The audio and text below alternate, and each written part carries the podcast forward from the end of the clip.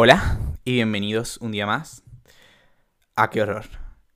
El podcast creado, presentado, guionizado y muchas cosas más por Antonio M. Soto, también conocido como Antonio Martín Bejarano. ¿Qué tal estáis? Bienvenidos un miércoles más. Que a su vez es un miércoles menos y es el penúltimo miércoles de Qué Horror. Espero que estéis bien. La verdad es que siempre espero que estéis bien. O sea, es que me encantaría como poder abrazar a toda la gente que escucha este podcast. Es que para mí el abrazo es eh, el mayor contacto de, o sea, no de amor, que también, sino como de confianza, paz y tranquilidad. Es como todo va a salir bien. Para mí un abrazo es todo va a salir bien. Así que nada, todo va a salir bien. ¿Qué tal estáis? ¿Qué tal estoy yo? Que supongo que también os importará si estáis aquí escuchándome toda la semana 39 veces ya. Conta mi vida en internet. Tampoco en mi vida, o sea, hablo de muchas cosas. Pero también hablo de mi vida, no tiene nada de malo. Hoy me voy a poner a cantar, ¿lo veis? Es que os he dicho, os he dicho muchas veces cuando no quiero hablar de algo o tengo dos opciones, son mis cosas que hago para evadirle el problema. O me pongo a cantar para hacer como que no es tan serio mi problema o me pongo a hablarlo en inglés porque cuando hablo las cosas en inglés siento que es que no tienen ninguna importancia y que es, yo que sé, un diálogo de una serie. Pero por desgracia o no desgracia, en verdad tampoco creo que es algo malo, pues son realidades. Hoy estoy nervioso. Hoy voy a hablar de algo que no es que no haya hablado nunca como en internet o en cualquier sitio al acceso de cualquier persona. Es que es algo que nunca he hablado con nadie. Es algo que nunca he dicho en voz alta, bueno, a veces solo sí que lo he dicho. Pero lo he dicho porque me he obligado a decirlo y me cuesta mucho decirlo. Es algo por lo que he llorado mucho. Es algo por lo que he pasado muy mal. Así que sí, efectivamente, hoy vamos a hablar de sexualidad. Y la verdad que es algo que siempre he querido evitar y es algo que me preguntáis muchísimo siempre que hable de esto. También me, siempre pongo como hacerme preguntas, siempre alguien me la pregunta.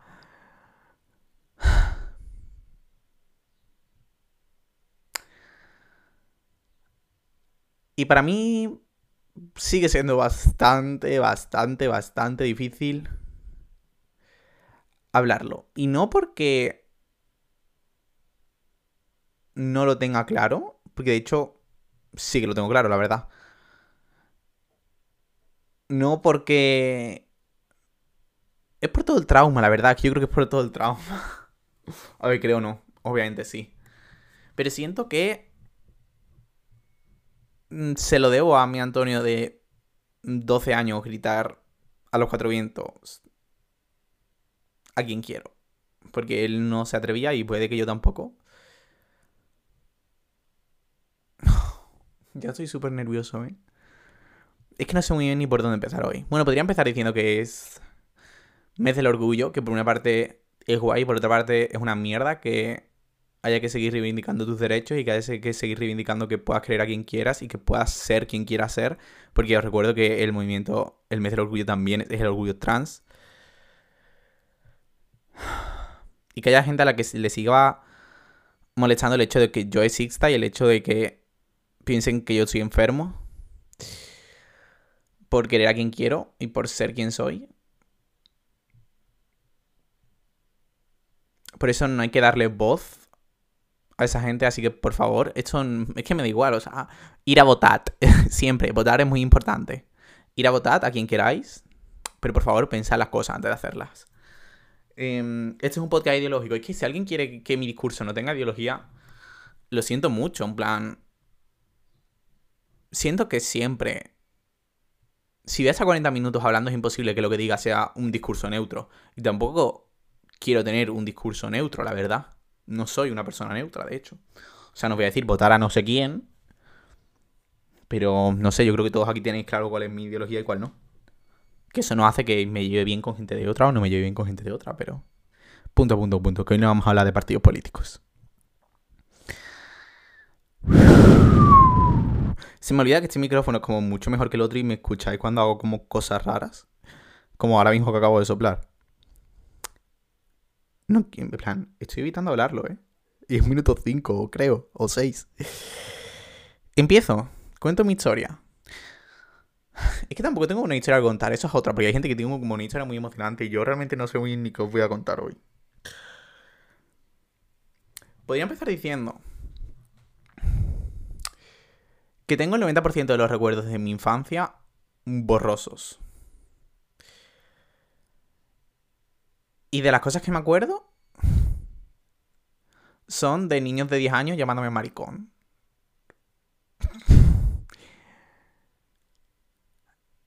Y así empieza hoy el capítulo, fuerte. Y no empieza a tener como recuerdos claros. O sea, tengo como muchos recuerdos de mi infancia, muchos recuerdos como hasta primero de la ESO, pero muy difusos. En plan, no tengo muy claro cuándo pasaron, ni cómo pasaron, ni dónde pasaron, ni cuál va antes y cuál va después. Sí que tengo muy claro como ciertos momentos en los que la gente me insultaba y... Desde que tengo uso de razón, lo hacían, porque supongo que los traumas siempre se te van a quedar dentro de la cabeza. Pero... Dios, estoy... Venga, puedo hacerlo. Supongo que mi memoria conscientemente ha intentado... O sea, mi cabeza conscientemente ha intentado borrar todos los recuerdos posibles de mi infancia para borrar todo lo mal que lo pude pasar, aunque hubiera también momentos buenos. Y vamos, creo que esto no me pasa a mí, o sea, yo creo que el 90% de la gente que pertenece al colectivo tiene su vida a veces un poco borrosa, sobre todo cuando eres más pequeño. ¿Y a qué me lleva esto? A mí eso me llevó a que todo el mundo desde que tengo uso de conciencia, todo el mundo no, niños crueles. Desde que tengo uso de conciencia, tuvieran tan claro. No que tuvieran, o sea, tuvieran tan claro que realmente yo tampoco sabía qué coño. Hoy voy a decir palabrotas, la vida es una. Yo tampoco sabía qué coño era ser maricón. Y como que, claro, a raíz de que la gente te lo empieza a decir, pues empiezas a preguntar, ¿qué cojones es ser maricón? Soy yo un maricón qué me gusta, qué no me gusta. es en plan, no es algo que un niño de 9 años debería estar planteándose. Y si lo están utilizando como insulto, es porque será algo malo, es porque es algo que no debería ser. Y porque todo el mundo piensa que yo soy eso, si yo ni siquiera sé lo que es. Entonces eso me hizo rechazar. Rechazar, uno, que yo podía hacer eso. Eso, Sí, ¿vale? Estoy hablando así. Dos, la idea de el amor y el romanticismo. En plan, como que no quise adentrarme en el mundo del amor y en el mundo de qué me podía gustar o que no, o experimentarlo. Hasta muy tarde. Porque seguía teniendo los pensamientos de nadie va a querer ser mi amigo si descubren que soy no sé qué. Nadie va a querer. Entonces, si yo no lo descubro, pues nadie lo va a descubrir. Porque si yo ni siquiera soy consciente de ello y yo todavía no lo he descubierto porque no he querido hacerlo, porque he bloqueado todos mis sentimientos hacia cualquier tipo de persona humana, por si todo el mundo tiene razón, pues nadie descubrirá que a lo mejor me gustan los chicos.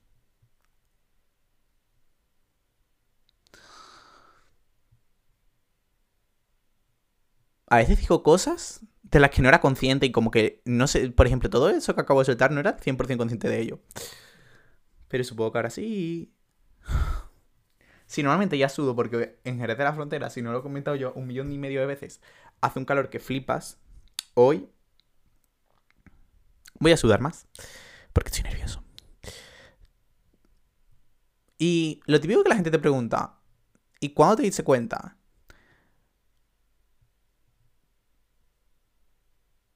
¿Sabéis que es la primera vez en mi vida que estoy hablando de esto? En plan, ya lo he dicho, pero es que no. por eso me está costando y por eso está siendo como difícil, porque no es que se lo esté contando a una amiga, que estoy subiéndolo a el mundo. acceso de cualquiera. Vale. Creo que me di cuenta en segundo de la ESO que tenía 15 años. Y no se lo he dicho a nadie hasta los 19. O sea que me puede dar cuenta. He estado 5 años de mi vida, es que no soy muy bueno en matemáticas. 15, 16, 17, 18. Estos 5 años de mi vida.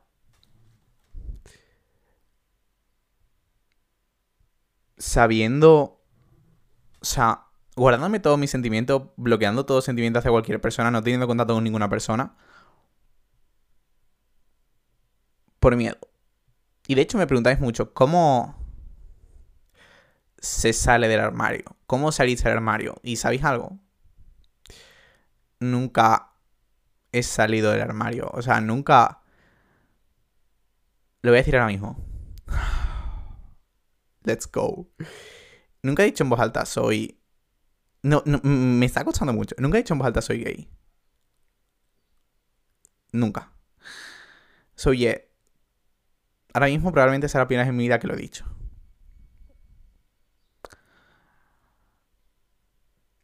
Un día me lié con alguien y dije a mis amigas, oye, me he liado con no sé quién. Y ya está, pero no me senté y tuve una conversación de, hola, soy no sé qué. Y me gusta no sé qué.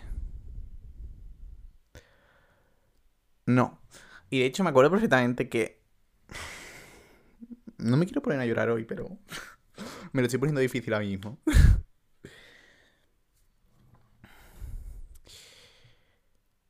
en primer bachillerato nos hicieron escribir una carta. O sea, cuando tenía 17 años nos hicieron escribir una carta de... Como para tu yo del futuro y que tu yo del futuro la leyera y dijera, guau, sí, no sé qué, no sé cuánto, mira todo lo que hemos hecho. ¿Y sabéis lo que escribí yo en esa carta? Espero que le hayas contado a todo el mundo lo que tú y yo sabemos. Ni siquiera capaz de escribirlo con palabras. Ni siquiera he sido capaz de escribirlo con palabras. Y lo siento, Antonio, 17 años, pero no lo había hecho.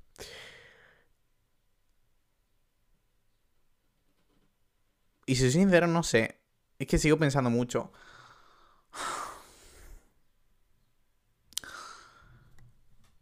En todo lo mal que lo pasé, en todos los traumas que tengo, en todo. Las veces que me sentí excluido, en. Cuando las excursiones te obligaban a. O sea, obviamente, eh, yo en toda mi infancia, en toda mi adolescencia, como comprenderéis, y de que, desde que tengo recuerdos, todos los hombres a los que me he acercado en mi vida se han puesto a insultarme por quién soy pues obviamente yo solo he tenido amigas. Y ahora sí que tengo más amigos, pero me cuesta mucho, mucho, mucho hacer un amigo hombre hetero. Porque todos mis recuerdos de hombres heteros no es que sean muy graciosos. De hecho, no lo son absolutamente nada.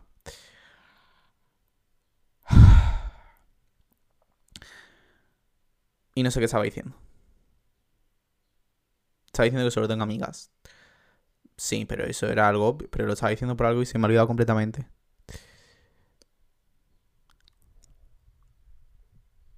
Perdón.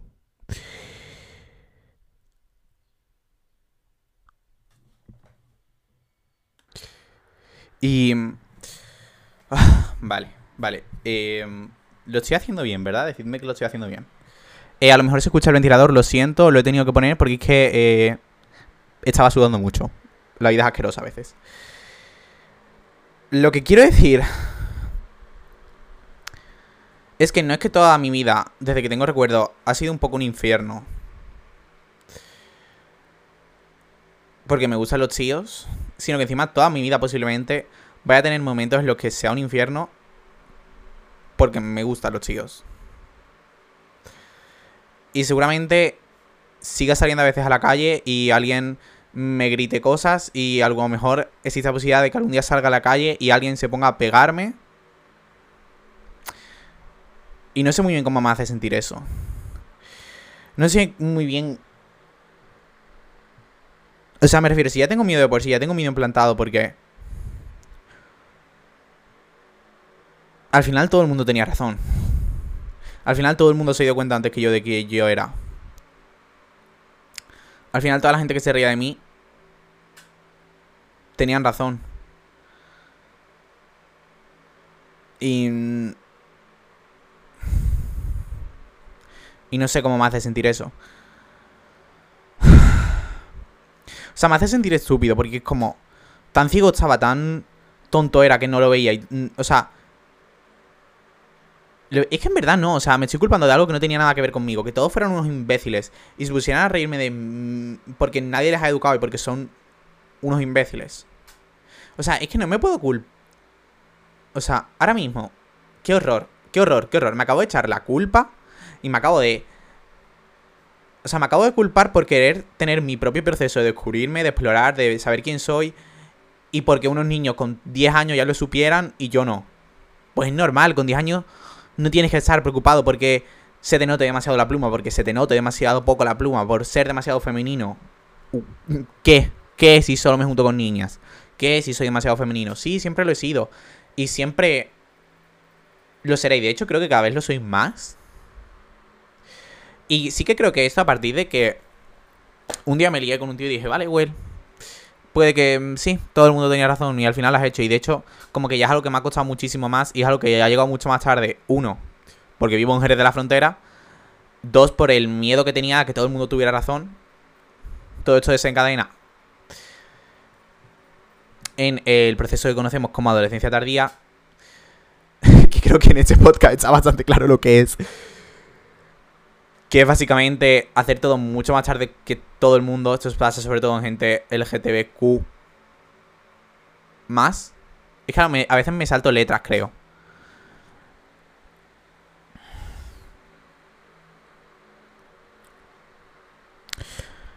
Por el simple hecho de. No sé, el primer capítulo está muy bien explicado. Por el simple hecho de que empiezas a vivir todo lo que todo el mundo vive con 16 años, a lo mejor a los 20. Y eso te descuadra un poco como tu concepto de vida y a dónde quieres ir y a dónde. ¿Qué estoy haciendo realmente? Soy un niñato, pero solo en un aspecto de mi vida, que es el aspecto amoroso. Los demás soy una persona muy adulta, entonces eso me descuadra un poco. Pero es lo que me ha tocado vivir y pues estamos con ellos, gestionándolo más o menos. Lo que quería decir es que eh, cuando afrontas. Esto pasa también en. Creo, o sea, no lo sé por experiencia. Como con la bisexualidad. En plan. Eh, Llevas toda tu vida intentando que nadie tenga razón, que nadie te note que tienes pluma, que nadie se dé demasiada cuenta de que a lo mejor te pueden gustar los tíos, de que tienes que entrar en el canon de ser hetero, de ser una persona heteronormativa. Y cuando aceptas que a lo mejor sí que eres queer, de que vale, mm, a lo mejor te gustan los tíos. Como que abrazas al 100% todo ese lado queer que antes nunca habías explorado. Y entonces, durante una época, o sea, durante unos años sobre todo, creo, explotas al 100% todo lo que nunca habías hecho. Empiezas a, a, yo qué sé, pintarte las uñas, ponerte ropa que nunca te habías puesto, ponerte colores, teñirte el pelo, eh, expresarte con expresiones que antes te daban miedo utilizar, tener muchísima pluma sin miedo a ello. Y como que inconscientemente acabas siendo como mucho más femenino de lo que has sido nunca y no porque, o sea, porque ser del colectivo tampoco tiene que significar ser femenino, obviamente, hay mujeres femeninas, es que no sé qué es ser femenino y qué es ser masculino, es que también me lo planteo mucho. Plan, también últimamente me planteo mucho qué es ser hombre y qué es ser mujer, en plan, qué es ser femenino. Pintarme las uñas es algo femenino. Mm, O sea, no sé. Entonces, vale, lo que iba a decir es como que abrazas todo ese lado queer y dejas de lado un poco como todo lo que habías estado obligándote a hacer todos estos años por el rechazo que te produce. Como todo lo que tiene que ver con la heteronormatividad.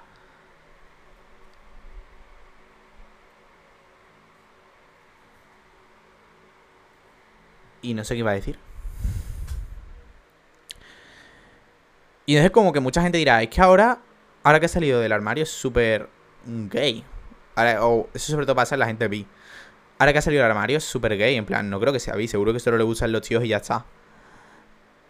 Y es en plan, no. O sea, puede ser... Es que no sé, sentirte atraído por hombres o mujeres no tiene nada que ver con como tu expresión.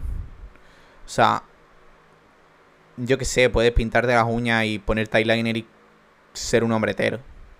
Es que la palabra hombre hetero, o sea, yo que no, no es que lo vea como algo malo, ni que lo perciba como algo malo, pero si, yo quiero, quiero, quiero que se entienda lo que voy a decir. Si toda mi vida, todos los recuerdos que tengo con hombres heteros son de que me estaban insultando por ser quien soy, que me estaban llamando maricón, que me estaban diciendo de todo, es normal que yo ahora sienta... O sea, no es ni rechazo, es que sienta cierto miedo hacia juntarme a cualquier hombre hetero o a ser yo delante de un círculo y como cuando estoy en ciertos ambientes decir, vale, Antonio, ahora tienes que relajar un poquito como eres. Y pues no me da la gana, la verdad. O sea, he estado 19 años de mi vida callado, he estado 19 años de mi vida siendo un pelele. Y ahora voy a tener que relajarme porque a ti no te apetezca. Porque yo no entro en tu molde de sociedad. He llorado suficiente por todo lo que me habéis dicho. Lo he pasado suficiente mal como para encima tener que redimirme porque tú seas un retrógrado de mierda. Es que no es mi culpa, es que no es mi culpa que tú seas un retrógrado. Es que si a ti te molesta mi existencia y a mí la tuya me da exactamente igual, lo mismo el problema lo tienes tú.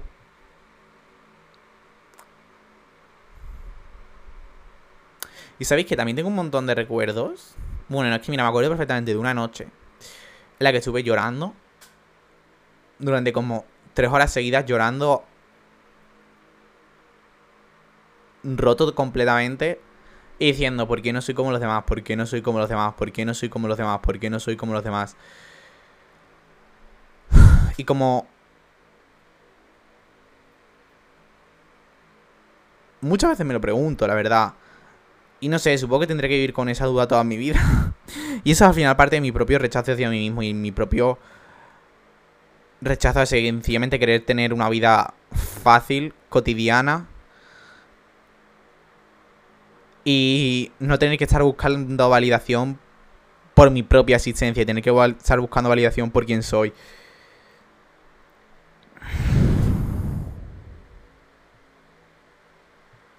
Y sí que pienso que etiquetarse no es tan importante, pero sí que es tan importante. O sea, para mí etiquetarme sí que ha sido importante para mí mismo. Para decir, encajo, en plan, pertenezco a algo. Hay más gente como yo, no estoy solo. Por eso también pienso que es muy importante la representación y cuando la gente dice que se hacen muchas series de gay, muchas series de no sé qué. Absolutamente todas las series, películas, podcasts, absolutamente todo está hecho por y para la gente hetero. Que haya ahora siete películas sobre unos gays y dos sobre unas lesbianas. ¿Qué quieres? ¿Qué quieres? Si yo con 10 años hubiera visto, yo que sé, Herstopper, te digo yo que mi vida hubiera sido mucho más fácil. hubiera podido pensar que yo, siendo quien soy, me podrían haber salido las cosas bien. Y no Antonio de 10 años, que el pobre se pensaba que su vida iba a ser un infierno y que nunca iba a poder encontrar a nadie que le quisiera, que nunca nadie le iba a poder querer y que ni siquiera él se iba a poder querer a él mismo porque todos los niños le decían que era un maricón de mierda.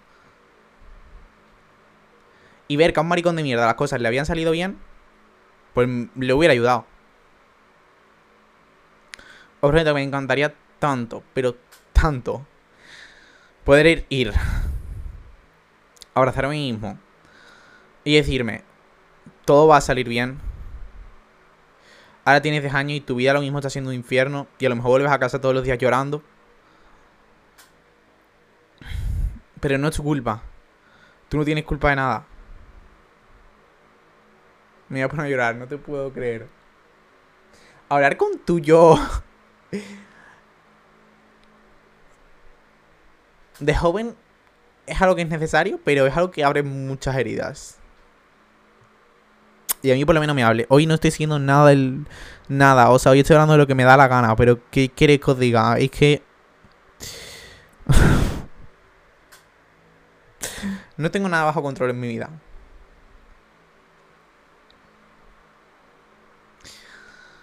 y no tiene nada que ver, pero es que lo estaba pensando. Voy a leer que había puesto. Mira, si al final estoy hablando de las cosas que pongo. Representación. Y también, eso te iba a decir. Yo durante mucho tiempo he negado. Y la gente me preguntaba, ¿a ti te gustan los tíos? Y yo decía, no. O no lo sé, si es que nunca lo he probado. Y es en plan, Antonio, Rey, no lo habías probado y ya lo tenías claro. Pero... Es que el rechazo no sale de mí mismo. El rechazo no es que yo rechace quién soy porque yo me odie y porque yo lo odie y sea un homófobo interiormente. Eh... El rechazo nace por la cantidad de veces que te han dicho que eso estaba mal, por la cantidad de veces que te han repetido que ser así solo te iba a traer problemas en la vida, que ser así iba a hacer no era lo con, no era lo el camino correcto, por decirlo de alguna manera. Y realmente el problema no lo tenía yo. El problema lo teníais todos, que erais unos, unos homófobos de mierda desde que tenéis uso de razón. Y como vivís en una burbuja de privilegios de ser un hombre hetero blanco con dinero, nunca vais a salir de ahí no os vais a dar cuenta de los gilipollas que fuisteis con 10 años, con 18, con 25. Y así educaréis a vuestros hijos también. Y eso es lo que pasa cuando estás en el privilegio, que no eres consciente de ello. Yo soy consciente que también soy un hombre privilegiado, en plan me refiero. Vivo en una buena situación, soy blanco, soy un hombre, soy cis. Y soy la parte más visibilizada de todo el colectivo realmente. Y si aún así tengo problemas, es que os quiero abrazar a todos y cada uno.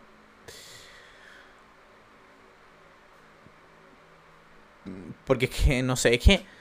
No sé, no sé, no sé, no sé.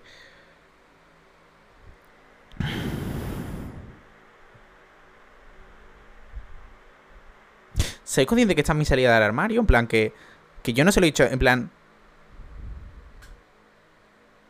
¿Por qué, por ejemplo, no se lo he dicho a mis padres? ¿Por qué no he sido capaz de hacerlo? Si soy consciente, no creo que les decepcionara. De hecho, vamos a ver, supongo que no son ciegos. Y son algo que se esperan al 100%. Pero tampoco... Por una parte, vale, este es mi razonamiento. Yo por una parte pienso que no tengo que decir en plan, hola, soy no sé qué, a todo el mundo que conozco, obviamente ni tengo que hacer nada, sino yo que sé, igual que mi hermana no tuvo que decir, hola, me gustan los chicos y mm, este es mi novio. Pues un día llegó y dijo, hola, tengo un novio, se llama no sé qué y llevo un par de meses con él, me encantado, no sé qué, va a venir a cenar. Pues yo algún día cuando esté con alguien diré, hola, este es mi novio, se llama no sé qué. Que sé que tendría que haber dado más explicaciones, pues a lo mejor, pero... Igualdad de condiciones, sí, no sé.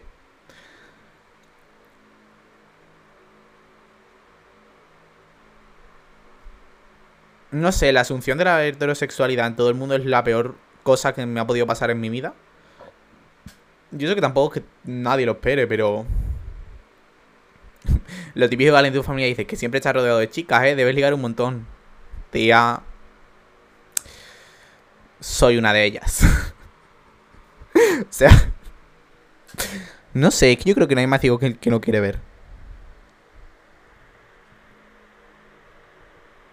Y yo durante muchos años no lo he querido ver. Y yo durante muchos años no lo querido aceptar. Y durante muchos años no he querido tener esa conversación conmigo mismo y decir, ¿qué cojones soy? Mm, voy a poder vivir toda mi vida con eso y ser feliz. Voy a conseguir ser feliz siendo quien soy.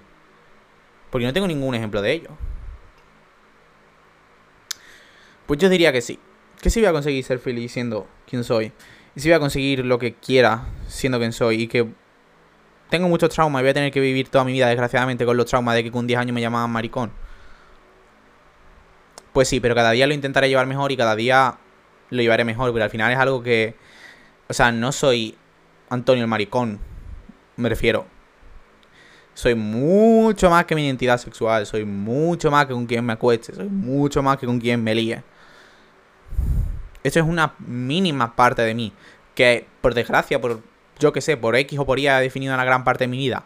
Sí, pero no me define al 100% como persona. Soy mucho más que eso. Obviamente es una gran parte de mi identidad.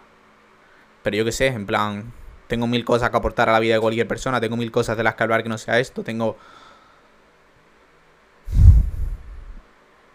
mil cosas y siento que de cierta manera todos esos traumas me hacen estar constantemente como repitiéndome que sí que soy suficiente, que sí que todo me puede salir bien y como intentar dándome esa validación y buscarla en otros sitios como por ejemplo ser exitoso en todo lo que hago o sí, para demostrar a mí mismo que me pueden salir las cosas bien y me castigo mucho por eso cuando no a lo mejor soy exitoso, porque al final que es el éxito, de eso ya hablaremos. Y cuando no me va todo genial, cuando no saco todo 10, porque de cierta manera encuentras la validación que no has encontrado en tus amigos, en tu familia, en ti mismo, en otra parte. Y a veces cuando esa validación te falla, como que se descuadra un poco toda tu vida. Y esto creo que le pasa a mucha gente del colectivo porque siempre pienso que hemos que necesitamos más validación que todo el mundo que necesitamos que nos repitan más veces que vamos a estar bien, que vamos a salir bien, que va que todo va a salir bien, porque nunca nadie nunca hemos visto a nadie como nosotros que las cosas le hayan salido bien. Me refiero, el 90% de las películas de gays, mm, todos se mueren o van a la cárcel o yo qué sé, tía.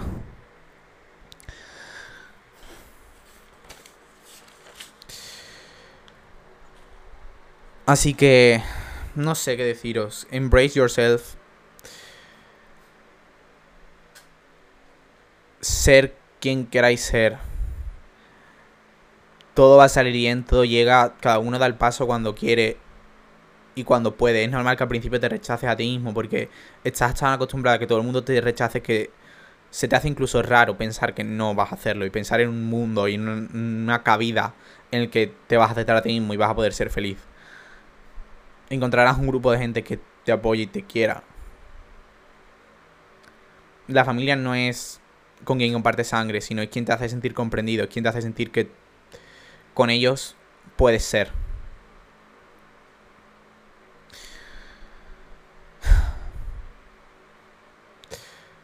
Todo va a salir bien. Todo va a salir bien. Quereros mucho, quereros bien. Nos vemos la semana que viene por última vez. Os recuerdo que podéis dar 5 estrellas, podéis compartirlo en vuestra historia si os ha gustado con vuestros amigos en Twitter, en TikTok, clips donde os apetezca. Y todo lo que he hablado se supone que lo he sacado de mi historia, pero esta semana la verdad que he hablado de lo que me ha dado la absoluta gana. Pero normalmente lo hago.